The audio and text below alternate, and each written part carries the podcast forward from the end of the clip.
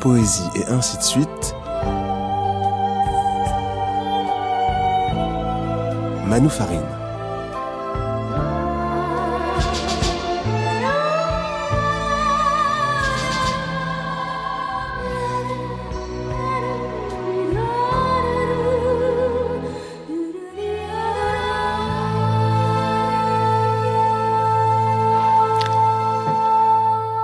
Poétique du désir et poétique de la réserve. Aujourd'hui, ce souvenir de Louise Gluck.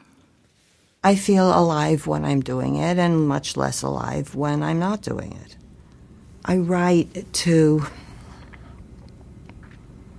discover meaning. I want experience to mean something. It's less a matter of who I am than that that idea that nothing should be wasted. There's something something must come of it. And writing is a kind of revenge against circumstance, too. Bad luck, loss, pain. Um, if you make something out of it, then you've no longer been bested by these events. Je me sens vivante quand je le fais et beaucoup moins quand je ne le fais pas. J'écris pour découvrir un sens. Je veux qu'une expérience ait un sens. La question est moins de savoir qui je suis que l'idée que rien ne doit être gâché. Quelque chose doit pouvoir en sortir. Et l'écriture est une sorte de revanche sur les circonstances, la malchance, la perte, la souffrance. Si on en tire quelque chose, alors on n'est plus battu par ces événements. Marie-Olivier, bonjour, bienvenue. À vous. Bonjour Manoufarine. À toutes et à tous. La voix de Louise Gluck, hein, c'était lors d'un de ses rares euh, entretiens en 2016, pour ouvrir cette émission consacrée à la prix Nobel de littérature, disparue le 13 octobre dernier à l'âge de 80 ans. Est-ce que vous diriez qu'elle a la voix de son écriture? Oui, tout à fait. Oui, c'est-à-dire que c'est une voix euh, qui ne se laisse pas aller, euh, qui contrôle toujours. C'est un lyrisme qui de la réserve. Et sa voix est, hum, je trouve, traduit bien ça. Vous traduisez depuis quelques années maintenant la poésie de Louise Gluck, dont les deux dernières parutions, hein, une anthologie en poésie Gallimard qui rassemble l'iris sauvage, Meadowlands et Averno, et puis recueil collectif de recettes d'hiver, le dernier paru aux États-Unis en 2021. Alors bien sûr, il y a eu quelques essais, quelques articles, et elle a enseigné, elle a enseigné avec euh, passion. Il y a eu les honneurs, les prix, hein, nombreux, hein, le, Pulitzer, le Nobel en 2020. Mais Louise Gluck, quand on entendait là le petit extrait, c'est d'abord ça, c'est-à-dire bonne cassa, qu'à la poésie. C'est une vie entière consacrée à la poésie, à son écriture et au questionnement. Tout à fait. Et depuis son plus jeune âge. Euh, c'est-à-dire que très tôt, elle a su que c'est ce qu'elle voulait faire. Même si euh, elle, euh, elle a, pendant un moment à son adolescence, pensé que peut-être elle pourrait être comédienne ou actrice, mais elle s'est vite rendue compte que non. En fait, elle dit qu'elle était très mauvaise. Oui, exactement. Je veux bien la croire, euh, mais que sa vocation c'était euh, être poète. Mais comme elle le dit elle-même, pas un bon, une bonne profession à mettre sur euh, dans un passeport. Mais tout à fait, ça a toujours été au la centre poésie, de rien sa que la poésie, parce que même quand elle parle de, alors il y a eu quelques essais, hein, mais même quand elle parle des romans, et elle était lectrice de romans, elle dit qu'au fond, pour elle lire des romans, c'était du côté du divertissement. Oui, tout à fait. Même si elle admirait beaucoup certains écrivains, certains de ses amis euh, qui étaient euh, romanciers. Mais euh, tout au long de son œuvre, en fait, sa voix s'est transformée. Et la narrativité a pris le pas de plus en plus sur euh, des vers euh, économes et courts, euh, comme on peut les lire dans, au début de son œuvre. Quelle idée est-ce qu'elle se faisait euh, de sa fonction, en tout cas de la fonction du poète, du rôle du poète, Marie-Olivier? Alors je dirais que le rôle du poète, comme elle l'entendait elle et comme elle le- se l'appliquait à elle-même, c'était de s'adresser au lecteur. Et ça, je pense que c'est l'une des grandes forces de sa poésie. Comme elle l'a dit lors de son allocution, euh, enfin allocution écrite à l'occasion du Nobel, elle ne voulait pas être ce qu'elle appelle les poètes de stade. Elle voulait pas être un poète de stade qui se qui s'adresse aux foules, euh, qui se veut peut-être euh, moralisateur, euh, etc. Ce qui l'intéressait, c'était parler au lecteur dans son intimité, dans l'intimité euh, de la lecture. Pour elle, le poète ne, doit, enfin, ne devait pas être dans la performance. Ce n'était pas quelqu'un qui devait voilà performer entre guillemets sa poésie pour la vendre quoi, et pour vendre son message. Elle, c'était pas du tout ça. Son sa vision de la poésie, c'était un livre, un lecteur, et euh, voilà, délivrer, euh, instiller euh, dans le lecteur le sens de ses poèmes au fur et à mesure du temps, au fur et à mesure des années, des décennies, etc. Elle était plutôt euh, rétive euh, aux écoles, aux mouvements, aux chapelles, hein, pas d'inscription affirmée euh, dans l'une ou l'autre, ce qui n'a pas empêché la critique de le faire, parce que c'est bien pratique. On a rapproché ses premiers recueils donc, fin des années 60, début des années 70 donc on a parlé de Sylvia Plath, évidemment, on l'a rapproché aussi des, des, objectivistes américains. Elle-même évoquait euh, beaucoup Dickinson, je pense qu'on va, on va y revenir. Comment est-ce qu'elle, elle, voyait son inscription dans l'histoire de la poésie américaine, dans les débats en cours hein? Ça ne l'intéressait pas de se, se prendre position euh, dans les débats actuels. Et ensuite, comme elle le dit elle-même, en fait, elle a toujours, mais de façon très précoce, en fait, voulu dialoguer avec des grands poètes comme Blake, euh, euh, Shakespeare, etc. Et donc elle, voilà, je pense pas qu'elle s'est, elle ait souhaité s'inscrire dans une filiation. Alors vous, vous insistez dans euh, les assez nombreux textes maintenant que, euh, que vous avez fait paraître sur euh, Louise Gluck. Vous insistez sur la dimension universelle de son, de son œuvre, de son travail, euh, alors que parfois on a effectivement eu tendance à vouloir un peu la tirer de, du côté de peut-être une poésie euh, dans une tradition confessionnelle féminine par ailleurs. Euh, ça c'est encore un autre sujet.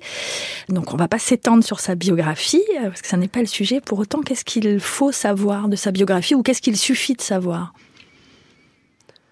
Bah, Pas grand-chose. En effet, euh, il suffit il suffit juste de savoir que c'était une poète américaine qui est née en 1943 dans une famille d'origine hongroise, parce que son père était hongrois, mais est né aux États-Unis. Et ils étaient juifs mais non pratiquants. Donc ça, ça c'est très important de le préciser parce que ça n'a jamais eu une... Enfin, la judéité n'a jamais été importante dans sa vie de tous les jours. Et sa mère, euh, sa mère parlait parfois français à la maison parce que sa mère parlait français. Et voilà, c'est un peu le, le, seul apport un peu étranger euh, euh, à l'américanité qu'il y avait à la maison. Mais sinon, elle se sentait vraiment, voilà, c'est une famille américaine de la côte est.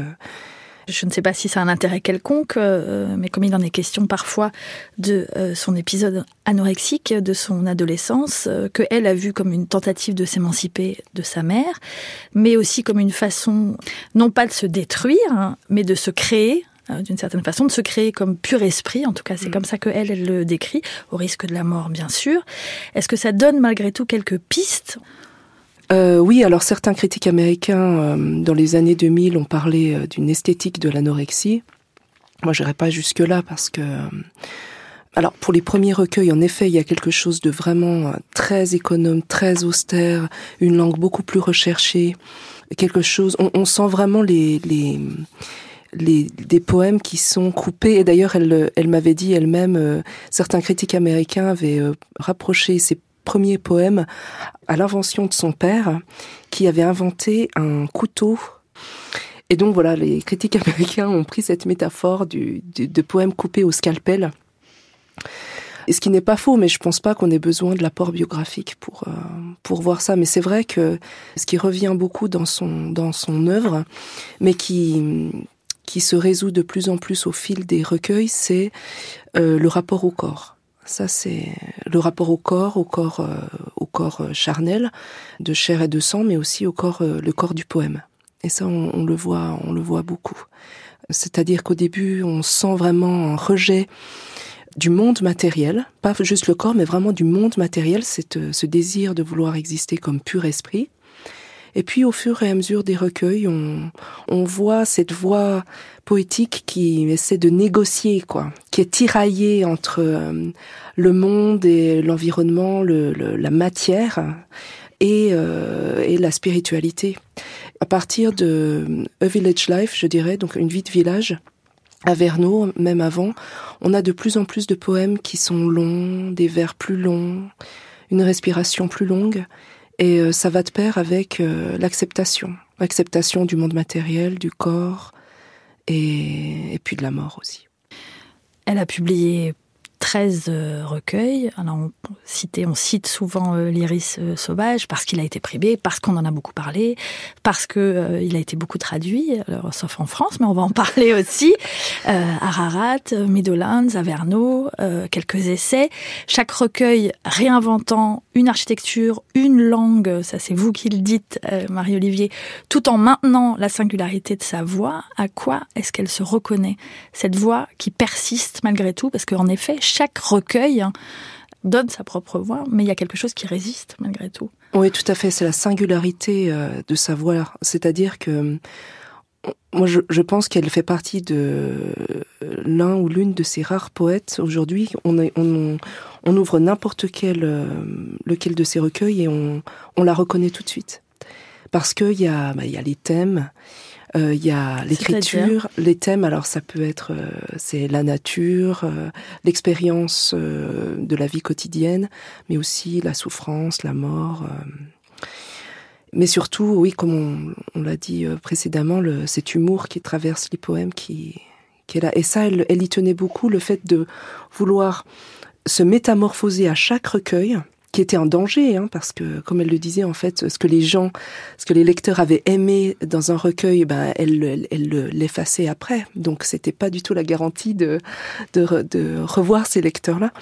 Mais, euh, mais en tout cas, de, elle voulait que le, le lecteur, au fur et à mesure de, de ses lectures, euh, ait l'impression d'un voyage, d'un voyage, voyage, mais de, de cette même, de cette même voie. Il y a eu les quatre premiers recueils. Alors il y a tout de suite une réception critique euh, euh, favorable hein, dès, euh, 68, donc où elle était toute, euh, toute jeune. Et puis en 92, ce qui sera sans doute son recueil le plus populaire, qui est enfin le plus populaire, le plus célébré en tout cas, celui qui qui lui permettrait d'avoir le Pulitzer, qui est donc l'Iris sauvage. On l'écoute le lire. The Wild Iris. At the end of my suffering, there was a door. Hear me out. That which you call death, I remember. Overhead noises, branches of the pine shifting. Then nothing. The weak sun flickered over the dry surface. Au bout de ma douleur, il y avait une porte. Écoute-moi bien. Ce que tu appelles la mort, je m'en souviens. En haut, des bruits, le bruissement des branches de pin. Puis, plus rien. Le soleil pâle vacilla sur la surface sèche. C'est une chose terrible que de survivre comme conscience enterrée dans la terre sombre. Puis, ce fut terminé. Ce que tu crains, être une âme et incapable de parler prenant brutalement fin la terre raide pliant un peu, et ce que je crus être des oiseaux sautillant dans les petits arbustes. Toi qui ne te souviens pas du passage depuis l'autre monde, je te dis que je puis de nouveau parler. Tout ce qui revient de l'oubli revient pour trouver une voie. Du centre de ma vie surgit une grande fontaine, ombre bleu foncé sur eau marine azurée. Merci beaucoup. Avant de, avant de parler un petit peu quand même de l'iris sauvage, un mot peut-être sur euh, la lecture publique, Marie-Olivier, qui était un, donc un, exercice qu'elle n'aimait guère. Et vous dites, euh, vous suggérez que sa poésie est une poésie à lire bien davantage qu'à dire. À quoi est-ce que ça tient? Tout simplement parce que euh, c'est ça tient à ce qu'on a évoqué précédemment, qui est ce rapport au lecteur intime et vraiment qu'il s'agit de parler à quelqu'un dans le creux de l'oreille. Et dans le creux de l'oreille, même pas en fait. c'est presque une voix qui parle à un, esprit, quoi. Et il y a aussi ce fait que, selon elle, le poème devait être vu sur la page. Par exemple, elle n'aime pas tout ce qui est euh, poème sur euh, des tablettes ou des choses comme ça, parce que elle disait toujours ce qui importe, c'est la structure, la structure du poème, le réseau que font les mots sur la page, etc. Et donc ça, bien évidemment, on ne l'a pas dans une lecture à haute voix. Et il me semble que pour, en fait, la lecture à haute voix surimpose, enfin, excusez-moi, c'est un anglicisme, mais sur sa propre voix, une autre voix qui, qui lui est étrangère, en fait. Je ne sais pas si j'étais claire. Si, si, c'est très clair parce que vous dites aussi. Euh, alors, il y a cette idée de l'apostrophe lyrique, euh, euh, évidemment, parce que alors même si ce, ce, mot de lyrisme est très, très, très élastique, mais il y a cette idée, c'est parce que je te parle que je suis et du même coup, en tout cas c'est l'impression que ça donne euh, comme lecteur, comme lectrice, euh, ça fabrique aussi un lecteur qui est, euh, c'est parce que je te lis que je suis d'une certaine façon. Il y a comme une espèce d'effet de, de, réciprocité. Quel lecteur est-ce que hum, est-ce qu'elle espère ou quel lecteur est-ce que ça fabrique? Je pense par exemple à un recueil comme Averno qui m'a beaucoup frappé. Un lecteur, je pense, qui est attentif aux, aux détails et un lecteur qui est lent c'est-à-dire un lecteur qui doit revenir toujours sur ses traces, toujours sur euh, qui répète, qui répète le poème pour pouvoir en, dégager un petit peu de sens. Et un, lecteur, encore une fois, qui a le temps, c'est-à-dire qui n'est pas euh, obsédé par le sens tout de suite, le sens euh, immédiat, le dévoilement du sens immédiat. Vous, par exemple, Marie-Olivier, vous dites, donc vous l'avez découverte en 2006, euh, Louise Gluck, avec le recueil euh, The Seven Ages, et vous dites avoir immédiatement trouvé une voix qui vous parlait à vous seul. Oui. Donc je suppose que j'étais une sorte de lectrice idéale pour, pour Louise Gluck, puisque c'est vraiment ça qu'elle voulait en fait. Euh, euh, oui, tout à fait. C'est-à-dire que j'avais ce sentiment que, enfin, déjà d'une voix que je n'avais jamais entendue avant, qui était à la fois euh, d'une simplicité euh, effarante, quoi. C'est-à-dire que chaque mot était vraiment d'une lisibilité, d'une simplicité euh, singulière, et en même temps le fait que le sens résistait. C'est-à-dire que à la lecture des poèmes de Louise Gluck, on s'étonne que ça ne fasse pas sens parce qu'on se dit mais euh, la phrase est syntaxiquement correcte, tout va bien, les mots les mots sont compréhensibles et pourtant il y a quelque chose qui échappe, qui qui va bien au-delà de, de la simplicité qu'on qu'on pourrait lui prêter à, première lecture. C'est le cas pour euh, l'Iris euh, sauvage, dont on vient d'entendre un extrait, donc qui fait partie de ce recueil du même, euh, du même nom, hein, qui s'appelle l'iris euh, sauvage, qui est une sorte de, euh, de dialogue triangulaire entre les fleurs d'un jardin, le jardinier poète, et le divin ou une entité divine, hein, ça c'est vous qui le dites. alors vous, à qui on a tellement demandé quand Louise Gluck a eu le prix Nobel de quoi parle sa poésie, chose à laquelle on ne peut pas répondre. dit autrement, comment parle cet iris sauvage? Je dirais qu'en fait, son existence même, c'est sa voix. C'est-à-dire que dès lors que le l'iris sauvage vient au monde, puisque l'iris sauvage c'est le poème initial du recueil, dès lors qu'il vient au monde, il parle. Et c'est c'est une façon de dire que ce qui existe, c'est la voix. C'est la voix lyrique, c'est la voix euh, du poème, en fait. Est-ce que cette, cette euh, dimension euh, métapoétique, en fait, on l'a dans du centre de ma vie surgit une grande fontaine, ombre bleu foncé sur eau marine azurée. On peut presque le voir comme le, poème sur la page, en fait. Cette grande fontaine qui serait le, voilà l'encre presque sur le, la page. Enfin, il y a quelque chose de très. Euh, je pense qu'il y a une réflexion autour de l'écriture dans ce poème. Dans ce poème et dans le recueil de manière générale. Et dans le recueil qui se joue justement dans cette euh, dans ce dialogue triangulaire? Alors, qu'est-ce qui se joue? C'est beaucoup euh, une réflexion sur l'existence, sur la mort, et puis sur le fait que, enfin, ce que ça signifie que d'exister.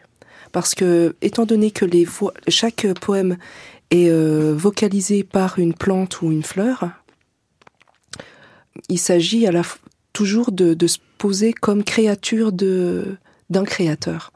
Et donc il y a ce rapport un peu euh, hiérarchique qui s'installe et ces questionnements un peu métaphysiques, existentiels, pourquoi pourquoi être au monde, etc. Euh, de quelle lumière euh, ai-je besoin pour vivre le, recueil euh, pose toutes ces questions de façon à la fois simple mais très profonde. Poésie et ainsi de suite Manu Farine.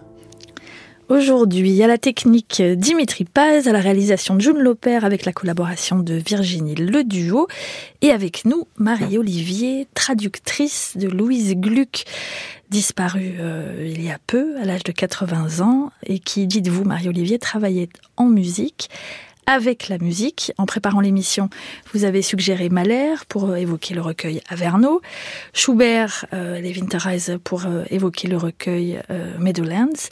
On aurait pu aussi penser à Bach, on aurait pu aussi penser à Wagner, et finalement, vous avez proposé ceci.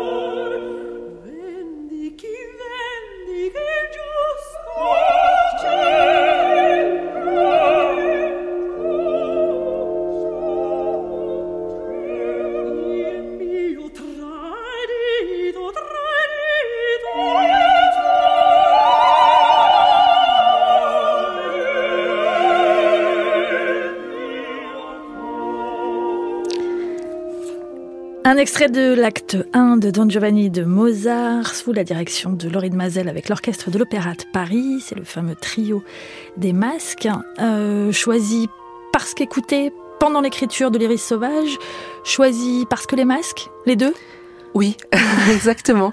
Choisi pour ces deux raisons et aussi parce que c'est un, c'est un trio qui correspond bien au triangle euh, dialogique, enfin le dialogue entre trois entités, euh, les plantes, le, le jardinier et, euh, et l'entité divine dans, dans l'iris sauvage.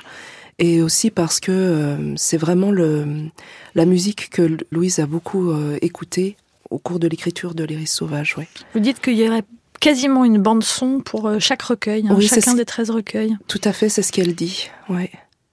Oui, c'est-à-dire que la musique a vraiment accompagné euh, l'écriture de chacun de ces recueils. Enfin, peut-être pas chacun de ces recueils, mais en tout cas que c'était quelque chose d'assez euh, d'assez important dans son processus d'écriture, même s'il faudrait pas penser que l'écriture euh, était venait comme ça, euh, disons en quelques mois, et en quelques mois elle écoutait une une œuvre. C'était pas du tout ça en fait, parce que à partir de, je crois, le Triomphe d'Achille, qui est en 85, elle a écrit ses, ses poèmes euh, en très peu de temps, en six, euh, six semaines, euh, mais après des, de longues périodes de, silence. Dans, dans la petite anthologie là, qui paraît en poésie Gallimard, avec votre préface et votre traduction, Marie-Olivier, figure aussi euh, Meadowlands, lui aussi écrit dans les années 90, euh, comme l'Iris sauvage, plus féroce peut-être hein, euh, Oui. que le précédent, plus ironique aussi. Oui. Euh, au titre euh, emprunté, on y revient au nom d'un stade, encore une affaire de stade, au nom d'un- du nom d'un stade du New Jersey. Est-ce que vous voulez bien nous en faire une petite lecture, un, un court Oui. extrait? Tout à fait. Matin pluvieux. Tu n'aimes pas le monde. Si tu aimais le monde, il y aurait des images dans tes poèmes. John aime le monde. Il a un dicton. Ne jugez pas et vous ne serez pas jugés. Ne réfute pas cet argument sous prétexte qu'il est impossible d'aimer ce que l'on refuse de connaître. Refuser la parole n'est pas interdire la perspicacité. Regarde John, là, dans le monde, à courir même par une journée aussi exécrable qu'aujourd'hui. Le fait que tu sois au sec est comme la préférence pathétique du chat à chasser des oiseaux morts, absolument cohérent avec tes thèmes spirituels habituels, l'automne, la perte, les ténèbres, etc. On peut tous écrire sur la souffrance les yeux fermés. Tu devrais montrer plus de toi aux gens. Montre-leur ta passion secrète pour la viande rouge. Merci. Oui, donc là, on sent, euh, en effet, y compris euh, l'ironie concernant sa propre, euh, sa propre écriture. Ce recueil-là est une réécriture de l'Odyssée parce qu'on y, croise notamment les voix de Télémaque, de Pénélope. Elle fait souvent appel à la mythologie dans ses, dans ses œuvres. C'est encore une chose qui pourrait la rapprocher de Sylvia Plath. Qu'est-ce que ça lui permet? Quel rapport au monde est-ce que ça lui permet de poser? Ou rapport au langage? Ah, c'est une très bonne question. Euh, en effet, la mythologie, c'est-à-dire que depuis toute petite, elle a, elle était imprégnée de mythologie. La, euh, les mythes grecs étaient euh, ces histoires de, enfin les histoires qu'on lui lisait avant de s'endormir. Et le rapport au monde à travers la mythologie est du coup, enfin, ça permet un rapport au monde distendu ou en tout cas déformé qui permet de ne pas être dans euh, un, naturalisme ou, euh, ou euh, une, une, adéquation complète entre le poème et le monde. Et à travers notamment des genres littéraires comme la parabole ou la fable et la mythologie grecque, Gluck réussit en fait à transcender le mythe pour accéder à quelque chose du quotidien ou l'inverse, c'est-à-dire transcender le quotidien pour accéder à quelque chose du, du mythe, partie du mythe, et donc de l'universel. Cette langue, on l'a entendu, hein, qui est apparemment euh, si précise, si limpide, euh, d'une simplicité confondante, même dites-vous parfois, euh, Marie-Olivier, est-ce que ça rend la tâche plus facile hein, au traducteur, à la traductrice? Oui et non, c'est-à-dire que justement il faut se méfier. il faut se méfier de cette simplicité parce que il y a dans sa poésie une musicalité tout de même qu'il ne faut pas négliger, et, euh, et des formes verbales notamment qu'il faut repérer, mais qui sont constantes dans son, dans, son œuvre, notamment par exemple la forme en ing, puisque ça c'est vraiment euh, typique de son style, parce que ça, à travers la forme en ing en anglais, du coup on n'est pas dans une action propre, on est dans une sorte d'oscillation, de vibration verbale, euh, qui est très importante parce que ça ne fiche pas l'action ou le moment. On reste dans une sorte de, alors en anglais on dirait motion plutôt que movement, c'est-à-dire euh, ouais une sorte de, ouais, de vibration. Et vous, finalement, en quoi est-ce qu'elle vous aura transformé euh, En fait, c'est, elle m'accompagne depuis tellement longtemps que je pense que tout ce que tout ce que je tout ce que je tout ce que j'ai écrit, je, je, je lui dois en quelque sorte.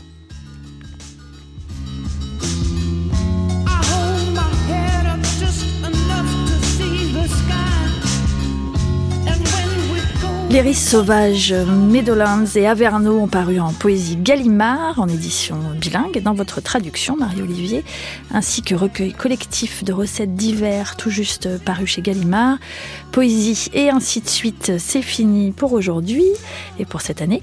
Une émission en partenariat avec La Croix Lebdo que vous pouvez réécouter et partager sur le site et l'appli Radio France. Quant à nous, on se retrouve euh, la semaine prochaine, c'est-à-dire l'année prochaine, même heure, même endroit. Bon après-midi à toutes et à tous.